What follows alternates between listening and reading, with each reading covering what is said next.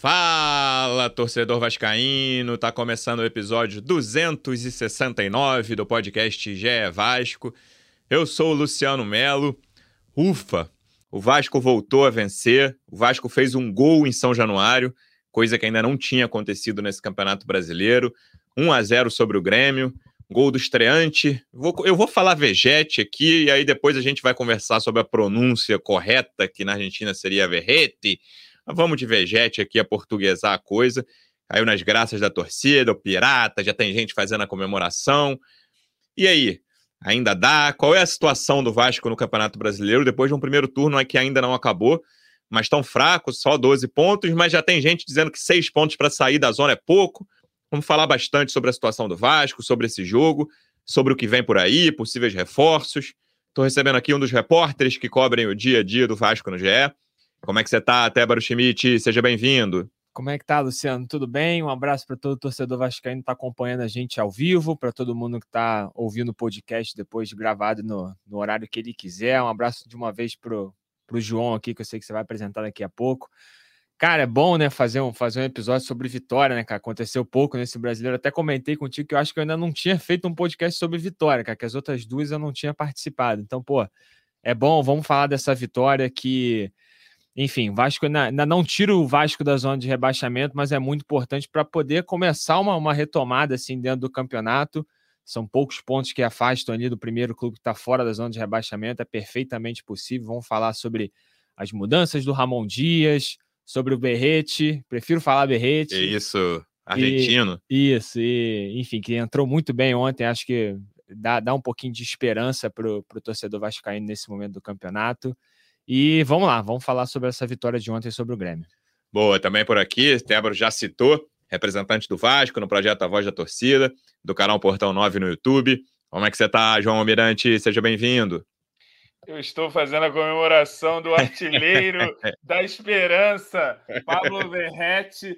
Cara, muito bom, né? Finalmente a gente poder vir aqui no podcast falar de uma vitória. E acho que tão importante quanto a vitória foi a forma como o Vasco conquistou essa vitória. Eu acho que isso que, que traz realmente a esperança, né? O Vasco fez um ótimo segundo tempo, um bom segundo tempo. É, ótimo assim. forte. Ótimo é forte, até porque no final o Vasco sofreu, né? Como sempre sofre no final das partidas.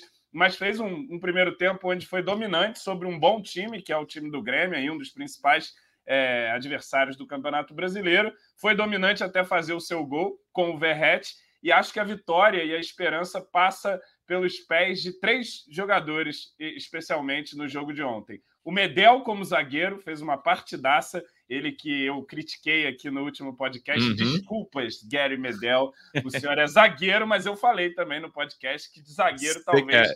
Você criticou o volante Medel, né? Volante Medel. O zagueiro ontem foi muito bem, foi uma peça muito importante. O Verrete, claro, estreando com um gol e, e, bom, e além do gol, participando muito bem, ele teve uma outra oportunidade antes de fazer o gol, que ele finaliza bem, se posiciona bem, o goleiro faz uma boa defesa, ele consegue disputar bolas pelo alto, segurar uma bola ali, deu uma excelente primeira impressão. E ele, ele, Luciano Melo, Paulinho Paula, que no segundo tempo ontem encarnou, sabe-se lá quem ali no meio-campo do Vasco e foi uma peça fundamental para levar o time para o ataque, para gerar oportunidades. Ele botou o Peck na cara do gol, ele botou o Verrete na cara do gol, ele faz a jogada que vai originar o gol. Enfim, uma grande partida. Ele que tinha cometido um pênalti muito infantil contra o Corinthians, né? Eu já tinha falado que tinha gostado do início da partida dele até aquele pênalti, claro. E ontem, apesar de um primeiro tempo bem discreto, no segundo tempo ele virou a chave e o Vasco virou a chave junto com ele e conseguiu uma vitória com merecimento, diferente um pouco daquela vitória contra o Cuiabá, que foi ok, bacana, pontos, mas foi uma coisa meio acidental, diria assim, num jogo horroroso. Ontem não, ontem o Vasco construiu para vencer o Grêmio e venceu e com justiça, com o artilheiro da esperança, El Pirata, já deixando a sua marca, não podia começar melhor, né? João, eu vou começar analisando o jogo contigo. Normalmente eu, eu começo com o um repórter, porque eu quero saber a sua reação. Hum. Às 15 horas de domingo, quando saiu a escalação do Vasco, e aí eu falei aqui no último episódio, que a gente fez o balanço da janela, a gente comentou sobre a contratação do Rossi. E eu comentei, pô, eu acho que não faz muito sentido, porque acredito que nos, pelo menos nos próximos jogos, no curto prazo, o Ramon Dias vai abrir mão dos pontas, vai manter o esquema com três zagueiros, com dois centroavantes espetados, como aconteceu contra o Corinthians. E aí sai a escalação e eu tava todo errado e ele faz um monte de mudanças, o Ramon Dias, bota Peck e Orelhano. Inclusive, Luciano, recebi uma mensagem de um amigo, que eu jamais vou, vou dizer quem, que já estava é. assim, já vou levantar bandeiras fora Ramon Dias. Que absurdo, assim, gente, que horas. isso. Um absurdo. Cara, a pessoa é muito precipitada. e aí, Peck e Orelhano juntos, Robson na lateral direita, porque Puma não estava à disposição, Jair também fora até dos relacionados, isso tinha saído antes das três da tarde. É. Zé Gabriel de volta ao time. Qual foi a sua reação às três da tarde, João Almirante, ao ver a escalação do Vasco? E aí tem aquela coisa de comparar com a escalação do Grêmio, Soares, Bitelo, Vilha Sante. Fala, e aí? É. O que, que passou Cara, pela sua cabeça? Eu, eu, primeiro eu demorei a entender, na verdade, qual seria o esquema, né? Posso, posso fazer isso... uma coisa sobre demorei a entender, João? Eu, eu tô para falar isso há semanas aqui. Pelo amor de Deus, vamos parar com a ordem numérica da escalação, é. gente. É tirar 30 segundos da. Ó, você é responsável pela ordem numérica no Vasco, eu não sei quem é. Você tá tirando 30 segundos da vida de cada torcedor e de cada um que vai ver o jogo.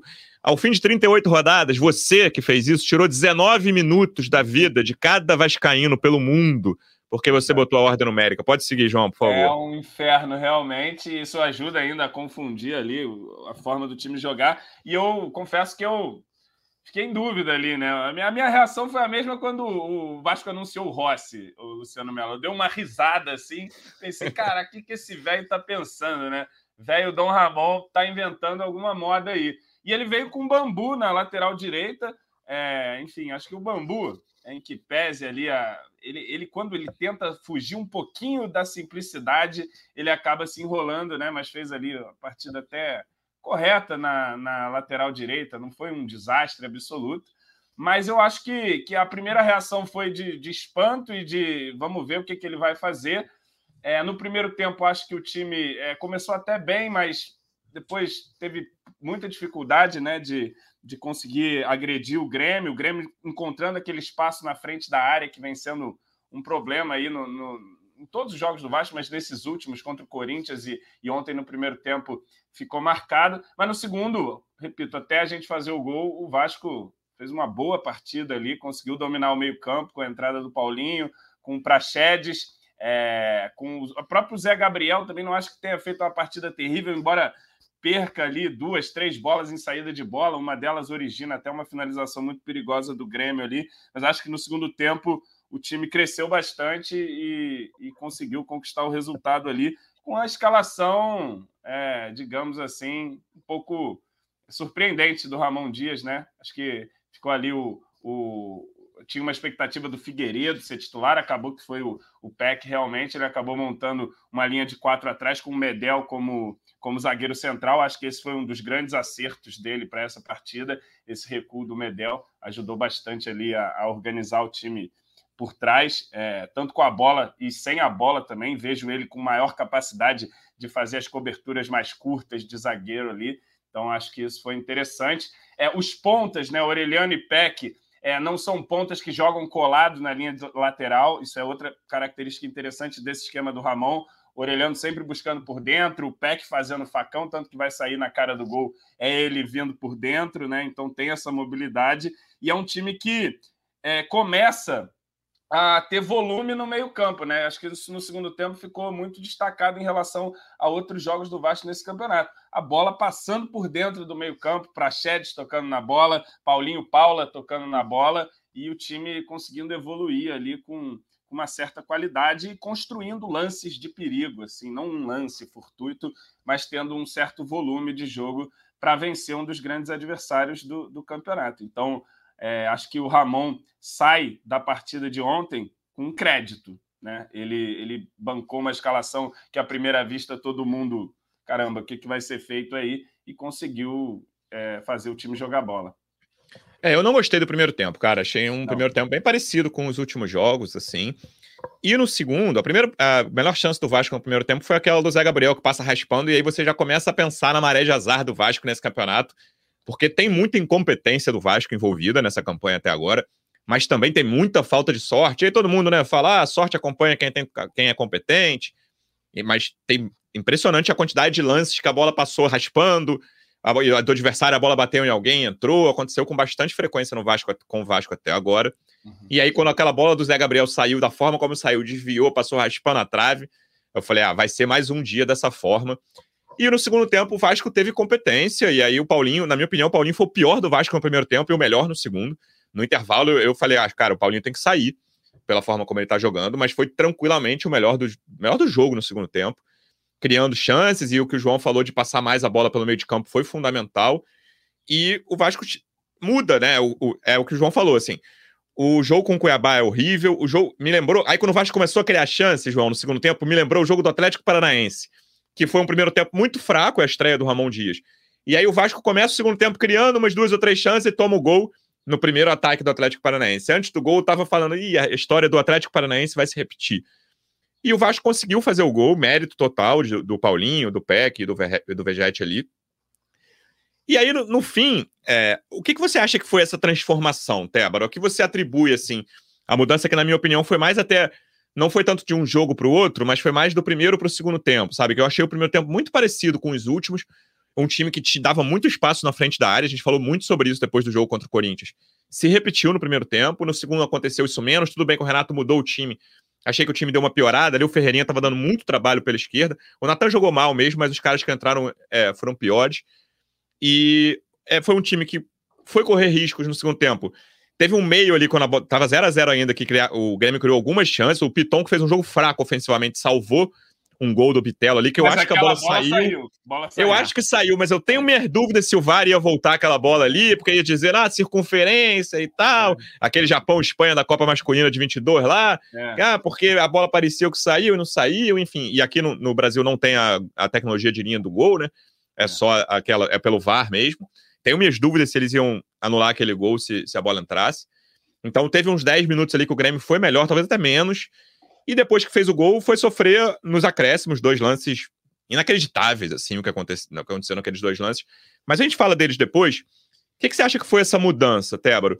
De um primeiro tempo muito parecido com o que aconteceu em jogos recentes, seja com Ramon Dias, com William, com Barbieri, para um segundo tempo em que o Vasco claramente foi melhor que um dos melhores times do campeonato é difícil de encontrar uma, uma solução só, né, cara? Então não sei te dizer o principal motivo, assim. É óbvio que a entrada do Paulinho no jogo, uma, uma entrada, né, é, entre aspas, assim, que ele é titular, mas parece que ele só entrou no segundo tempo. A entrada do Paulinho no jogo, ela realmente muda a cara do Vasco na partida. É a hora que ele começa a receber a bola entre as linhas do Grêmio, e aí acho que tem, tem também uma, uma até um relaxamento da parte do Grêmio ali de, de, de é, afrouxar um pouco essa, essa marcação, e aí o Paulinho começa a desfilar ali, cria uma, duas, três chances, até a, até a chance que ele cria do gol do, do Berrete.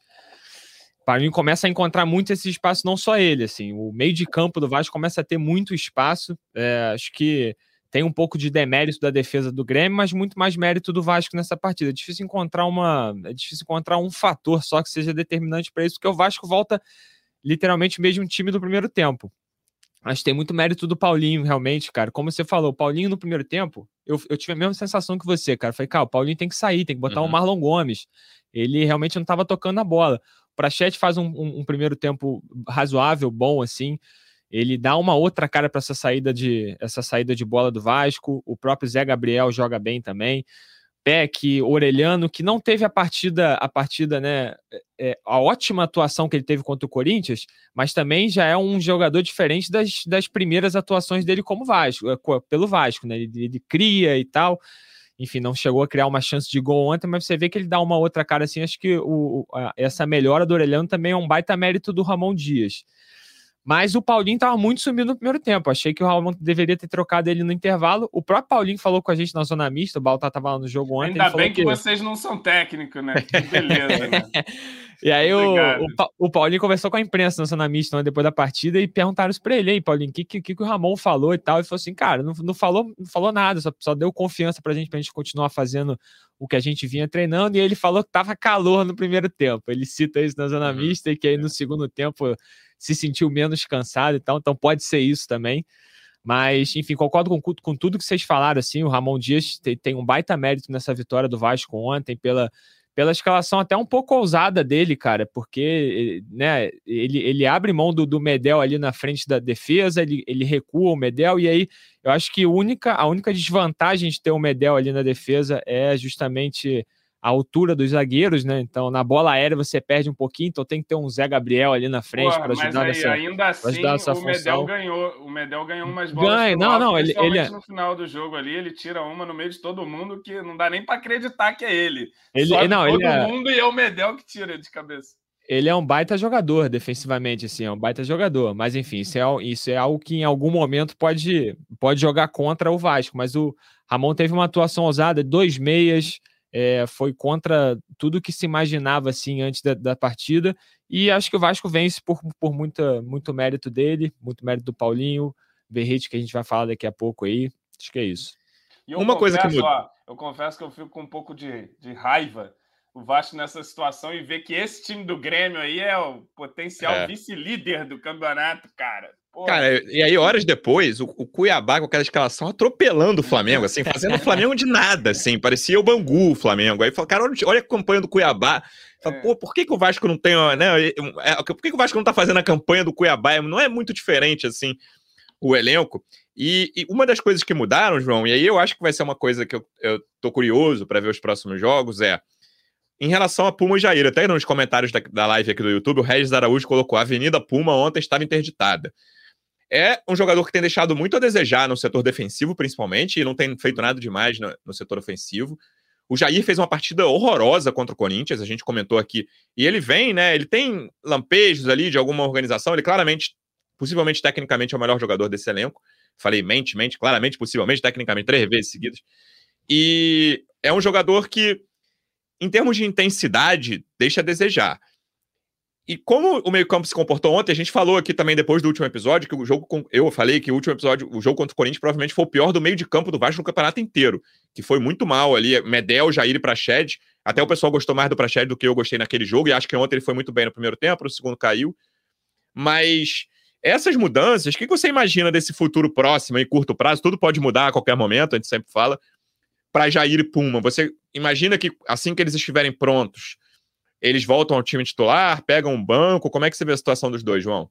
Cara, é, me parece que o Ramon procura, né, e vinha procurando aí nesse mercado. O Vasco tem até o fim desse mês aí para tentar alguns reforços. Procurava alguém para jogar pelo lado direito, né? Ele já tinha identificado essa necessidade, a gente também já tinha identificado essa necessidade por conta do Puma. É, então, assim, eu acho que o Puma está perdendo espaço, mas é, é, não sei se está fora por causa de lesão mesmo, se foi uma conveniência ali, mas enfim, acho que o Puma ainda vai ter espaço no elenco, talvez não mais como titular, talvez venha a ser utilizado é, como ala, num esquema de três zagueiros, enfim, mas numa linha de quatro, eu acho que vai ficar ruim para o Puma. E o Jair também tem que ver se foi questão física ou não, o que, que ele foi afastado. Eu acho que no jogo contra o Corinthians ele foi mal, mas também tinha essa questão do meio-campo inteiro indo mal, né? Assim, no, no sentido, o Medel ali à frente na proteção da área, tendo que dar combates longos, subir a marcação e tal,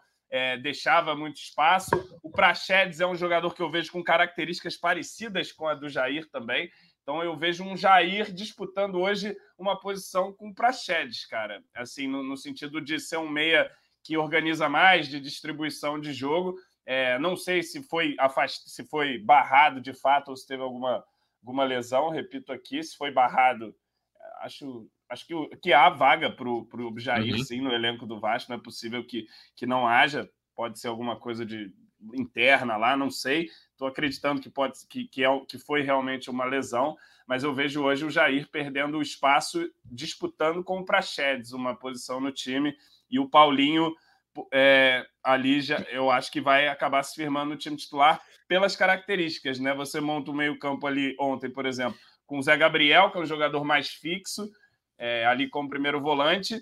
O Praxedes, que é um jogador mais de distribuição de passe e tal, de cadenciar o jogo. E o Paulinho, que é mais um cara de dinâmica, formiguinha, de pegar, de arrastar a bola, chamar a tabela. Então, acho que são características aí que, que se casam, né? É, assim, falando de características. Vejo o Jair hoje disputando vaga com o Praxedes, e o Praxedes parece ser o querido do treinador, né? Então, o Jair me parece nesse momento vai perdendo espaço sim no Vasco. E pelo que vinha jogando, apesar da gente acreditar no potencial dele, não, não chega a fazer falta, né? Não vinha fazendo grande diferença. Tomara que, que o time encorpando, tendo outras opções, e até eventualmente você ter um Jair no banco é melhor do que o Vasco, que não tinha nada no banco, não é verdade? Até pouco tempo atrás.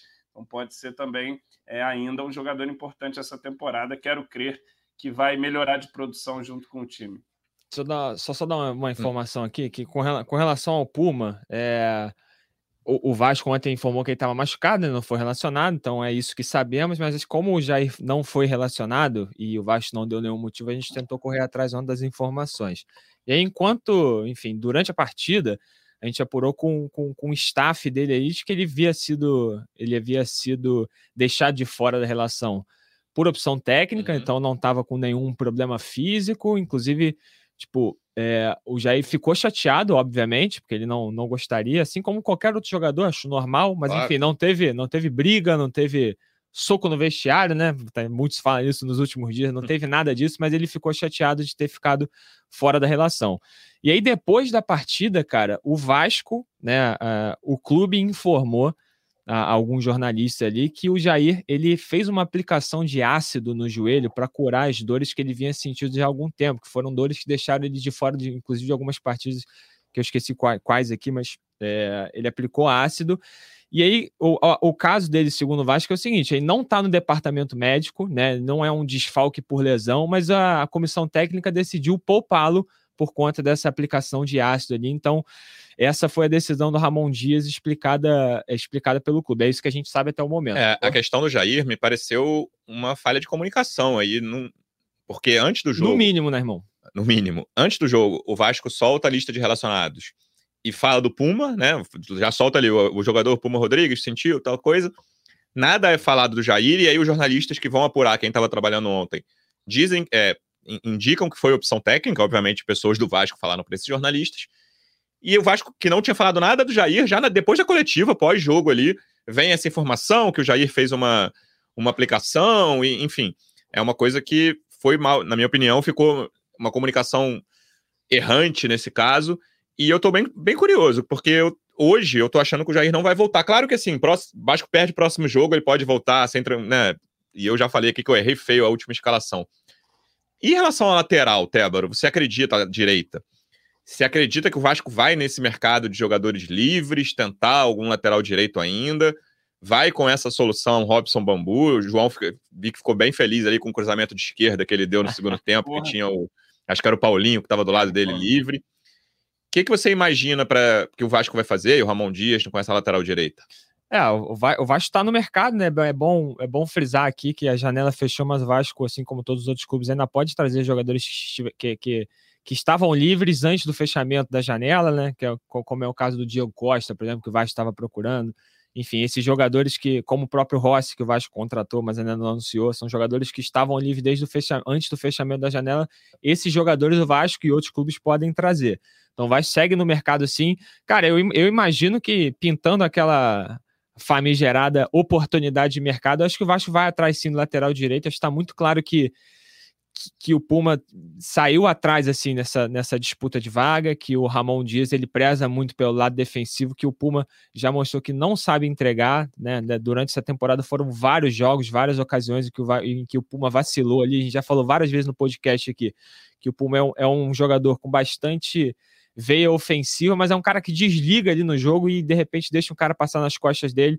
Então, essa, essa acho que é um defeito que o Ramon Dias não quer ter no seu lateral direito. Então, imagino que se encontrar uma oportunidade de mercado, até o momento a gente não tem. É, a gente não tem informação de nenhum nome que o Vasco esteja procurando, mas acho que se pintar assim, acho que o Vasco faz, faz uma proposta. Mas por enquanto vamos, vamos ter que. Vocês vão ter que aturar Robson Bambu na lateral direita ali. Já tá rolando a lista ali, né, João? É, jogador, laterais direitos livres no mercado, do mundo inteiro ali. O que, é que o Vasco pode tentar? Lembrando que até dia 25 Porra, a inscrição. Pior que essas listas tem uns 3, 4. Tem uns 3, 4 jogadores ali só. Tem pouco. Tem é, pouco. o que a gente falou no último episódio sobre a escassez desse mercado de jogadores livres, né, cara? E essa. É, para mim, a maior preocupação é essa. Você pensar assim, não tem muito como o Vasco manter o aproveitamento que estava. Até tá ainda, né? Muito ruim. O Vasco vai fazer mais pontos. Eu não acredito no Vasco caindo com 25, 30 pontos, sabe? Se o Vasco cair, vai ser ali com 35 pontos para cima. E para fazer 35 pontos, o Vasco precisa melhorar o aproveitamento dele. Mas isso, é, o rendimento, na minha opinião, não é de 12 pontos, apesar de o Vasco ter feito muitos jogos ruins, mas principalmente no início ali, o Vasco, na minha opinião, deveria ter empatado ou vencido alguns jogos que perdeu. E aí tinha essa lógica que a minha é quase, para mim é quase lógico que, cara, você tá dando muito azar, você vai dar sorte. O lance do escanteio dos acréscimos ontem talvez seja o primeiro lance de sorte pro Vasco no campeonato inteiro, né? Qualquer outro jogo ali desse campeonato, aquela bola teria entrado, o cara completamente livre, sozinho, na pequena área, a bola bateria no pé dele e iria pro gol. Mas o que me preocupa mais de tudo, João, pensando no, no médio prazo, assim, daqui para frente o que acontece com o Vasco, é a janela fechou, cara. E o Vasco tem algumas lacunas no time titular, né? A gente tá falando que, pô, o Ramon Dias encontrou um zagueiro pela direita, que era uma das lacunas, né? Talvez o jogo de ontem, vamos ver se vai continuar, mas o jogo de ontem tenha sido esse marco de, olha, o Vasco achou um zagueiro pela direita, depois de várias tentativas, o Júnior e o Roger, não sei quem foi na transmissão, até falou, pô, é o Roger, lateral, zagueiro não é o que, é o que não falta, né? Que o, o repórter que, não, que eu também eu não lembro falei, quem é. que isso, Roger? É. Faltam zagueiro, cinco zagueiro aí, cara. Zagueiro em quantidade tem Bambu, Capasso, Maicon, né? É o próprio Medel que pode jogar ali, Miranda. O que não falta é zagueiro que pode jogar pela direita no elenco, mas estava faltando alguém que, que rendesse. O Medel rendeu. E aí você olha para lateral. E aí a gente comentou durante a janela, ó, o Medel resolve um dos problemas, seja zagueiro ou volante. Agora a gente já sabe qual, qual problema que ele resolve, né? Que volante ele não resolve. O outro, o outro, né? O outro buraco entre esses dois continua. E aí a janela tá fechada, cara. O Vasco só tem, só pode ir agora para jogadores livres no mercado, que é um grupo muito escasso, né? É pouca gente que no dia, a gente tá gravando dia 7 de agosto, é pouca gente livre no mercado. E o Vasco ainda tá buscando um camisa 10, teve a história do Vieto que o Ramon meio que matou ontem, o Ramon Dias tem o primeiro volante tem o lateral direito. Então, é. essa é a minha maior preocupação, João, de pensar, cara, o que, que vai acontecer daqui para frente? Para mim, o aproveitamento do Vasco vai melhorar. Consigo quase apostar dinheiro aqui. O Vasco vai melhorar o aproveitamento dele. Mas te, acabar a janela com três lacunas claras no time titular é um problema sério. É, eu acho que, que, que são essas três lacunas também que eu identifico. Na lateral direita, quem sabe o Ramon também não melhora um pouco o Puma, né? É, não sei, né? Restou acreditar. Mas é o, o, a cabeça de área, né? O Zé Gabriel ali como titular, acho complicado. Eu, a gente falando do Jair, eu até gostei quando o Jair foi primeiro volante ali em algum momento do campeonato. Acho até que foi bem. De repente pode ser também uma, uma alternativa aí de futuro. E independente de ser meia, é um camisa 10 clássico, eu acho que precisa sim de um jogador ali. Eu até falei ontem no Twitter: seja um meia, seja um segundo atacante, seja um ponta, um jogador criativo capaz de assistências e gols, né? Capaz de, de criar jogadas. São, são as três lacunas. E agora só. É, só resta olhar para esse mercado de jogadores livres. Vejo uns amigos lá no, no Twitter fazendo scouts, fazendo listas. Uhum. Eu, se fosse o senhor Paulo Brax, pegava uma dessas listas pegava o telefone e saía atrás de alguns desses jogadores. Um dos amigos sugeriu, inclusive, um, um volante da seleção mexicana, Luiz Chaves, me parece o nome, que está aí. Compartilhando o gol, do, do, gol de, de, cobrança de falta dele lá, né? É, pois é, então. É isso. Seria, me parece um jogador interessante. Tem aí umas bolas soltas aí no mercado. Lateral, eu vi também uma lista lá com alguns nomes. Mas, enfim, temos aí até o fim do mês para fazer e acho que o Vasco tem que se esforçar o máximo possível para conseguir encontrar é, esses jogadores. É, provavelmente não vai ser ninguém de grande nome, mas podem ser jogadores úteis. Né? Ontem, por exemplo, para mim, é, ficou evidente como jogadores úteis, como Praxedes e Paulinho, podem acrescentar um time se a gente encontrar alguém útil para lateral direito, alguém útil para cabeça de área e mais um atacante ali útil é, certamente é, melhoraremos o nosso nível. É, os três destaques do jogo de ontem chegaram agora, né? Medel, Paulinho e Vegete são jogadores que um mês atrás não estavam no Vasco. O Paulinho e o Vegete, 15 dias atrás, não estavam no Vasco. O Vegete, uma semana atrás, não estava. Mas é um clube que, encerrada a janela, Tébaro, a gente pode imaginar o Vasco no mercado, agora em agosto, em, em, em, que atividade? Você imagina buscando duas ou três peças ainda? Só se conseguir alguém? Como é que você vê, conversando com as pessoas de dentro do Vasco, a atuação do Vasco nesse mercado de jogadores livres? É, eu não acho improvável o Vasco não trazer ninguém, por exemplo. Então, acho que existe esse cenário e, e, e acho provável, mas, é. assim, a informação que a gente tem é que o Vasco continua no mercado, principalmente atrás desse camisa 10 e, enfim, e, e para suprir essas, essas lacunas que a gente já comentou aqui do, do, do primeiro volante, da, do lateral direito, né? Camisa 10, primeiro volante, é uma, é uma lacuna ali que vai estar tentando desde sempre, desde né? o início é. da temporada. Parece que é um, é um assunto que a, gente, que a gente nunca vai parar de falar, mas agora surgiu essa questão da lateral direita. É, então acho que o Vasco vai, enfim, não, não, não acho, como eu disse, não acho improvável o Vasco não trazer ninguém, mas pode ser que traga, se pintar alguma oportunidade de mercado aí, traga um, um lateral direito, um, um, volante. Acho até mais fácil, cara, encontrar talvez um lateral direito né, sem, sem, sem contrato, assim, do que um volante um camisa 10. Não sei se vocês concordam. Acho que o camisa Mas 10 Vasco... é o mais difícil, porque é. de qualidade, né, cara? É muito difícil ficar tanto tempo no mercado um jogador meia, tanto time precisa pelo mundo, porque agora a gente tá falando de jogadores quase todos estrangeiros. Sim. A não ser que seja um brasileiro jogando fora, o contrato se encerrou. Mas volante e lateral eu acho um pouco mais provável, ou talvez um atacante de ponta também acho complicado. É um mercado muito difícil, por isso até comentei na, na última, no último episódio que eu acho que conceitualmente a janela do Vasco foi um fracasso. Mas vamos ver se consegue melhorar com isso, porque ainda tem lacunas claras e o Ramon Dias claramente ainda busca uma escalação, né, João? É, voltando ao jogo, a gente falou um pouquinho de janela agora. É difícil até, eu, eu todo dia peço para você o, a, a escalação do Vasco no próximo jogo, eu tô tentando imaginar o que, que, ele vai fazer com esses pontos. Assim, eu continuo achando. Né, eu não gosto de Peck e Aureliano juntos. E acho que o Peck rende mais pela direita. O gol sai quando ele vai pela, pra direita, né? Ontem não achei o Aureliano Pô, mais uma ele vez. Ele perde um gol quando ele Pela esquerda. Pela também. esquerda. Sim, não tô dizendo que ele só rende ali, não. Mas eu não curti, eu, eu curti menos que a média a atuação do Orelhano ontem. Achei. O senhor jogo... é um hater histórico de Luca Orelhano, Eu achei. alguma aí. achei o jogo de razoável para baixo. Assim, nota 5 do Orelhano ontem, na minha opinião. Não, não achei que fez grandes coisas ali, perdeu algumas bolas. E o Peck também fez um jogo né, relativamente discreto e teve essas duas grandes chances. Uma grande chance, não, uma que ele criou, né? Ele perdeu uma grande chance criada pelo Paulinho e cruzou a bola para o gol do, do Vegete. E me parece, João, que aí eu vou, eu vou dizer aqui, ele vai fazer tudo diferente no próximo jogo e tá tudo certo, a gente tá aqui para isso. Que ele de, de, de, cara assim não vai voltar aos três zagueiros, não, né? Me, não. Tô, tá me parecendo. E aí, eu tô, eu tô na dúvida entre Orellano e Peck, tô, tô na dúvida até de Rossi, se o Rossi já joga. O que, que você tá imaginando, sim, Dá a sua escalação para o jogo contra o Bragantino, João Almirante. Eu vou, eu vou, dar a escalação que ele vai levar a campo. É, eu acho que ele, se ele tiver o Puma, ele vai acabar voltando com o Puma é, na lateral direita, mas se não tiver, ele vai manter a linha de quatro que ele formou ontem com o Bambu uhum.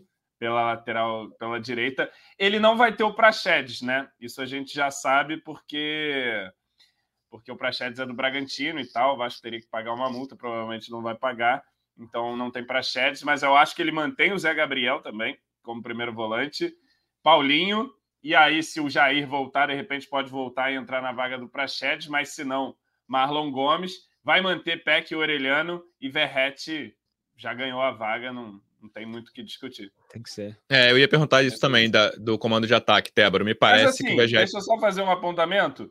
Eu vejo gente já batendo no Sebas, eu não achei que fez também um mau jogo assim, não. É, é, claro, ele não teve uma grande chance, mas ele é um cara. Ontem vi isso de novo e estava até correndo um lance ali no, no Twitter, né? Logo no começo do jogo, que é uma bola que ele vem buscar por dentro, abre no orelhano, vai correr para a área. Ele é um cara que dá sequência às jogadas ali, briga o jogo. Ainda não teve uma atuação né, marcante, né? No último jogo perdeu até um gol, mas acho que é um cara que, que pode ajudar também aí na, na sequência da temporada. E pode até, inclusive, num esquema com dois atacantes, em algum momento, jogar junto com, Ver, com o Verrete.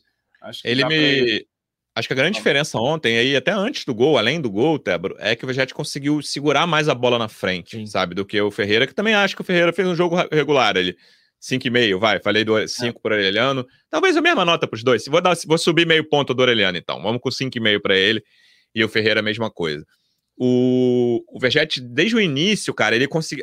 Bolas, e eu acho isso fundamental para centroavante, cara. A casquinha. A bola vem, cara, dá a casquinha e deixa um jogador do teu time com a bola, sabe? Se você conseguir segurar isso com os zagueiros, era uma coisa que o Pedro Raul tinha parado de fazer. O Pedro Raul chegou a fazer isso bem no início uhum. do ano pelo Vasco, ele tava perdendo tudo, assim, zagueiro mais baixo, zagueiro mais alto, zagueiro mais forte, mais fraco. Qualquer coisa o Pedro Raul tava tomando essa. Tinha lançamento longo da defesa, do goleiro, do que fosse, o Pedro Raul perdia. essa casquinha, ou até esse controle no peito, já chegou a fazer isso ontem. Assim, ó, parei a bola, beleza. Teve um que ele deu um excelente domínio e um passe horroroso para lateral, ou depois foi, a bola foi para lateral. E essa bola nem tinha sido tão longa assim. Mas isso é fundamental para o centroavante. Acho que ele está fazendo isso melhor que o Ferreira, além do gol.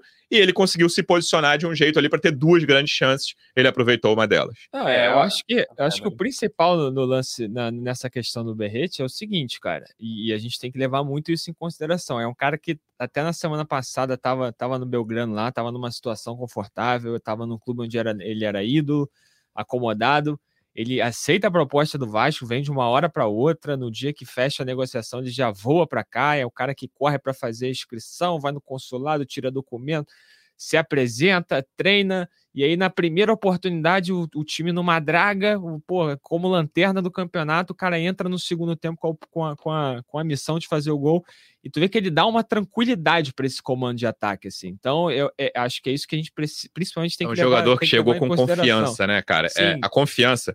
E aí o lance do gol perdido pelo Peck é o maior indício, assim, o Peck ficou é, apavorado na cara do goleiro. É. O Peck ficou... E aí eu até comentei, entre o gol, o gol perdido pelo Peck e o gol do Vegete, eu falei, cara, o próximo gol do Vasco, seja ele hoje ou daqui a uma semana, duas, vai ser uma bola que o cara não precisa pensar. E foi o gol, o gol foi, é. cara, o cara meteu a cabeça na oh. bola. O Peck precisou dois segundos que ele parou para pensar ali, veio todo o medo, a campanha é. do Vasco, veio tudo na cabeça dele, assim. E, e o Vejete entrou assim, cara, ele era um cara que mesmo pensando ele podia fazer o gol, porque ele tava com confiança. Sim. Ele veio com confiança do Belgrano. O resto do time tem confiança zero, entendeu? A, a gente espera que melhore agora. É depois dessa vitória. O Peck, claro, ali foi medo. Ah, a perna direita é ruim. É, mas assim, cruzou, cruzou de perna direita pro gol. Não, assim, foi. Claramente ele ficou apavorado na cara do goleiro. E o que, o que aconteceu é, o Vasco colocou um centroavante que chegou cheio de confiança. E, e assim, e, e, aí ele agrega muito tecnicamente. É isso, assim, eu ia, eu ia comentar isso, que a bola vai, aquele balão lá em cima, ele consegue parar. Tudo bem que na sequência ele erra o passe ali, mas é um cara que consegue segurar muito bem a bola no ataque. Então acho que ele chega já já dá esse recado assim, que, que é não só nas palavras, né? Que ele fala muito que adora desafio, que chegou com essa missão e tal, que, que e, e fala que que queria sair dessa situação confortável, ela queria aceitar essa missão. Falou muito ontem depois do jogo também, mas passam de passam de palavras assim. Ontem ele chegou e demonstrou que, que, que parece que vai assumir bem essa missão. Então acho que já chega a dar o recado e de que, de que tem que ser o titular, mas eu concordo com o João, cara. O, o, o, Seba, o Sebastian, ele, é, é, ele tem aquele, aquele, aquele gol perdido contra o Corinthians lá, que acho que já, já dá uma carimbada logo na é. estreia, assim, mas ele tá longe de ter atuações horríveis, assim. Ontem ele teve um lance ou outro, mas diferente do Berrete, ele não tava conseguindo segurar a bola no ataque. É, então acho que, essa, acho que é a principal em, diferença. Essa chance perdida, a do eu vou com você então, a do Verrete ontem foi pior que a do Sebastian. Aquele Pô, perdeu. Mas, mas ele acerta o gol, né? A questão é essa. É, assim, foi, foi uma é, defesaça do Grano, mas era uma chance mais clara. Beleza, ele colocou Sim. na direção do gol. Mas era uma chance mais clara. Então, assim, eu não quero também é, descartar o Ferreira, como o João falou, não. Acho importante, acho que pode ser um jogador que vai ajudar. Mas o. E ele, o Verrete vinha numa fase muito melhor, né? O, o, é. o Sebastião Ferreira. Não, tá, não fez gol esse ano. Tava no banco direto lá no Houston, time, time dele nos Estados Unidos o Verrete vem de, cara, uma excelente fase na, no Belgrano, metendo gol quase todo jogo, quase todo exagero, mas artilheiro do Campeonato Argentino. E aí, João, tem um jogador que a gente pede aqui, falou muito dele, que é o Marlon Gomes, e aí eu quero saber a sua reação ao passe dele aos 48 do segundo tempo. A bola, o Vasco finalmente conseguindo fazer a famosa chacrinha na bandeirinha lá na frente, quer segurar um pouquinho, nem estava tão na bandeirinha, estava ali perto do banco do Grêmio, a bola na linha lateral segurando, teve um minuto de paz ali dos 47 aos 48 do segundo tempo. Aí o Marlon Gomes, cara, eu não entendi se ele quis chutar em cima da perna do cara para ir para lateral. Deu a bola no pé do Soares, assim, um passe que é. aí cria. O Grêmio ainda cria dois escanteios e um latereio. Desse, a segunda chance do Soares, é. dos acréscimos, é dessa sequência aí. Fica um minuto e meio até essa chance que o Léo Jardim faz ótima defesa.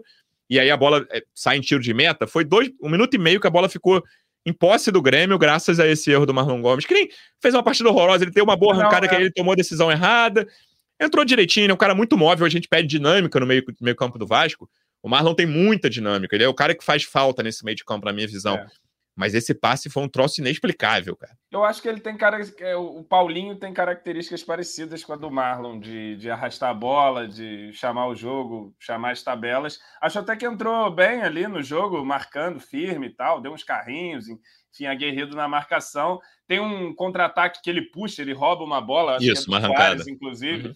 Que ele arranca e dá um passo um pouco na frente para o Verrete. Assim. Talvez se o Verrete fosse um pouco mais veloz também, poderia ter chegado mais inteiro para concluir, que ele só estica o pé ali. Mas, de fato, esse, esse, essa, esse chute para trás, olha, eu vi ali acontecendo pior, não vou, não vou te enganar, não, porque é nessas besteiras, nessas jogadas bestas que é costuma é dar problema, né? Então, é quando isso. tu vê o cara dando um chute para trás, absolutamente do nada, a bola parando no Soares. Só quem, só quem é antigo vai lembrar que em 2008, na campanha do primeiro rebaixamento do Vasco, Jorge Luiz, zagueiro, Deixa protegeu, é, protegeu o escanteio, contra o Atlético. É isso aí, é isso aí. protegeu o escanteio contra o Atlético Paranaense ali onde fica organizado, ali naquele, naquela bandeirinha de escanteio, ele protegeu, todo mundo tava, da arquibancada estava vendo que era escanteio, ele achou que era tiro de meta. Obviamente, no escanteio saiu o gol do Atlético é, Paranaense. Eu lembro esse, muito tipo, bem. Lembra esse... até onde eu estava vendo esse jogo, a bar que eu estava vendo essa partida nesse dia. Esse tipo de lembrança sempre me vem à cabeça desse tipo de lance, cara, porque. É. E aí, Tébaro, também eu falei que as lacunas são o que ainda me deixam com o pé atrás, claramente, assim, vamos esperar o que, que vai acontecer, sem empolgação, até porque é só olhar a tabela que não dá para se empolgar. Mas essas duas chances do Grêmio ontem nos acréscimos também foram existe, né? difíceis de explicar, cara. Falhas muito claras de marcação, assim. O primeiro lance do escanteio, que para é, mim é o grande lance de sorte do Vasco no campeonato até agora. Três jogadores falham, até o Verrete pula com o André, que tinha acabado de entrar ali no primeiro pau. E aí o, o Eric Marcos não protege o Gustavinho que entrou, e o Miranda não vê ele entrando. São três jogadores. Com... A do Verrete eu acho um pouco menor, assim, ele perdeu uma disputa pelo alto. Os outros dois são falhas infantis, tanto pra do Eric mim, Marcos. A pior quanto... é a do Eric, porque é o Eric que tá grudado é, no concordo, cara ali, que é aquele que larga, né? Ele larga e fica é. olhando o cruzamento, fica olhando pra acho que é vacilo. Eu acho que eu divido, acho que eu divido entre é, Eric e Miranda ali dividindo o topo da responsabilidade nesse lance. não tinha ninguém ali, né? É, cobertura e, e o Verrete um pouco abaixo deles. E o segundo, o, o lateral aí você deixa o Soares sozinho, no segundo pau de novo, assim, de, de, de lados diferentes, né? Cara, como é que você. É, essa bola, quando a bola chega no Soares, eu falei, empatou. Eu falei, assim, na hora veio na minha cabeça assim. Aí, Porque tu o... sabe que o Soares vai chutar no gol, né? É, e vai, e vai, vai acertar o gol. Vai na direção, é. exatamente. É. E aí o Léo Jardim, duas ótimas defesas ontem em chute do Soares, né? Entregou alguns. Vasco perdeu pontos graças ao Léo Jardim nesse campeonato, mas também ganhou, principalmente das duas vitórias, três vitórias, duas ele tem muita responsabilidade contra o Galo lá na primeira rodada e agora aqui. Contra o Galo foi até mais, ele fez mais defesas do que ontem mas era um, também é um jogador que precisava de confiança, mas é um sistema defensivo que ainda carece de muitos cuidados, Tébaro, e esses acréscimos deixaram isso claro. É, acho que é assim, se, se alguém tava, se algum torcedor, que eu duvido, achou que pô, tava tudo resolvido nessa reta final e quando o Vasco estava vencendo de 1 a 0 é o tal do choque de realidade ali que enfim, dá, dá para comemorar ainda mais essa vitória, mas é, é, o recado de que ainda tem muita coisa para ser feita, enfim, é, é, um, é um primeiro passo existem méritos, como a gente comentou aqui durante esse episódio, vários méritos ali do Vasco, do Ramon Dias, de jogadores que ele colocou, mas ainda tem muita coisa para ser corrigida ali. Essa questão da lateral direita, esses, essas, esses lances de bobeira ali na defesa. Ontem o Vasco poderia ter tomado empate, e se toma empate, sabe-se Deus lá o que poderia acontecer, se o Grêmio poderia virar. Então ainda tem muita coisa para ser corrigida. Mas, cara, é, é aquilo, assim, foi o que a gente falou depois do jogo contra o Cuiabá, irmão. É o tipo de jogo que tinha que vencer, não importa. Meio a zero ontem era goleada, então venceu, deixou a lanterna. Vai dar um pouquinho mais de tranquilidade para o trabalho do Ramon Dias durante essa semana. Vai lembrar que o Vasco só joga na segunda-feira da semana que vem contra o Bragantino. Então, uma semana de mais paz para o trabalho, mas ele vai ter, ele vai ter bastante trabalho ainda para para evitar essa, para tirar o Vasco da zona de rebaixamento do Campeonato Brasileiro, cara. É isso. O Tébaro falou, eu ia fechar falando sobre isso. Segunda-feira, Bragantino fora, João. Jogo 9 horas da noite. Você assina o um empate agora ou é precisa da vitória? Cara, é... o Vasco tá precisando muito de vitórias, né? Eu acho que o Bragantino, embora venha fazendo uma boa campanha, é um time, para mim, que o Vasco deve. É só o quinto, quinto colocado do campeonato com a mesma pois pontuação é. do vice-líder, hein? Pois é, vencemos aí o Grêmio, não é? Que era o vice-líder. Acho que o Vasco tem que tentar buscar é uma vitória, claro, isso é óbvio, né? Mas, enfim, um empate é, é melhor do que perder, Luciano Melo. É óbvio uhum. isso ser dito, mas acho que, que é muito importante para o Vasco estancar essa sangria de derrotas, tentar manter uma sequência aí de invencibilidade e ir para cima do, do Bragantino. E o pior você não sabe.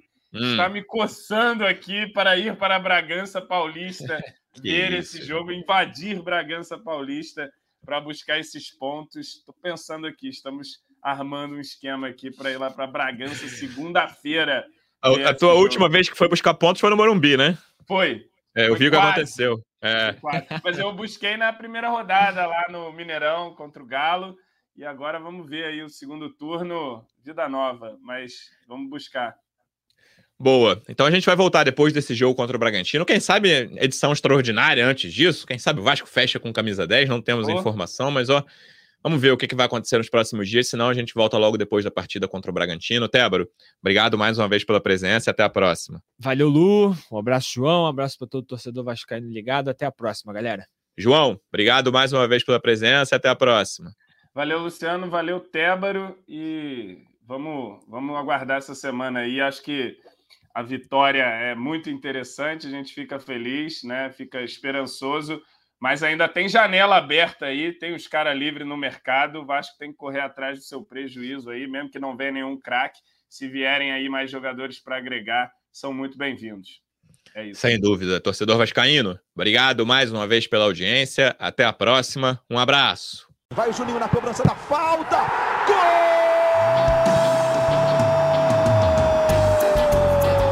Sabe de quem? Do Vasco!